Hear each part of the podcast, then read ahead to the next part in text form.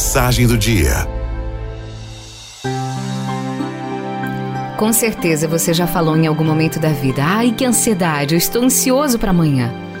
Mas existe uma diferença entre o sentimento de antecipação, que é normal, e a ansiedade patológica.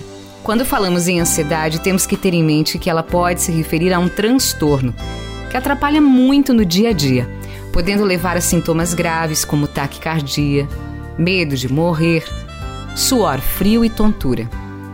Quando começam a se intensificar na rotina essas reações, o ideal é procurar ajuda médica. Além de acompanhamento com profissionais de saúde, é possível seguir dicas que aliviam o problema diariamente. Dica número 1: um, se você está focado demais no trabalho e sem tempo para fazer coisas fora da rotina e que realmente proporcionem felicidade, saiba que ter rotas de fuga ajudam e muito a diminuir e controlar a ansiedade. Faça com que pelo menos uma atividade fora do seu trabalho seja inserida na rotina. Dica número 2: fuja de pessoas tóxicas e reclamonas. Não valorize tanto a opinião dos outros. Sabe aquela pessoa que só se queixa da vida e não faz nada para mudar? Se afaste dela.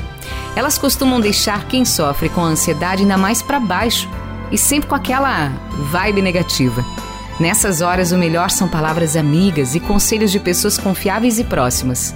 Ficar perto de pessimistas só aumenta o problema e não ajuda a resolver a situação. Dica número 3: procure terapia. Expor problemas a um profissional de saúde ajuda no desenvolvimento pessoal e facilita o controle da ansiedade. Muitas vezes, os especialistas passam exercícios para diminuir o transtorno e pontos que precisam ser trabalhados individualmente. Dica número 4: durma bem. Ter uma boa noite de sono ajuda no funcionamento do organismo e a relaxar. Noites mal dormidas reduzem a produção de substâncias relacionadas ao bem-estar e aumentam a produção de hormônios como cortisol, relacionada ao estresse e à ansiedade. Dica número 5: pratique exercícios físicos. Gaste energia na academia, na rua, no parque. Praticar esportes ajuda no alívio da ansiedade, provoca a sensação de prazer e de bem-estar, além de melhorar a qualidade de vida. Inclua uma atividade física pelo menos duas ou três vezes por semana e encontre alguma modalidade que você mais se identifica. A última dica, dica de número 6. Abandone um pouco as redes sociais. Sabe aquela história de que as pessoas só postam suas alegrias nas mídias? Isso é verdade. Normalmente, quando nos deparamos com cenas de pessoas felizes e nós estamos mal, temos a tendência de achar que a nossa vida é uma droga e só aquele outro é feliz. Tente deixar o celular um pouco de lado e tire um tempo para você. Faça isso aos poucos.